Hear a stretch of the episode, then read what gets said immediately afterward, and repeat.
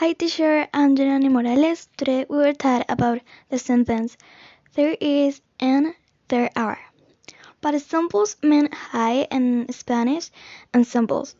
There is a sofa in the chicken or there are three sofas in the chicken. Is what we are going to say is singular with there is, but it is plural with they are.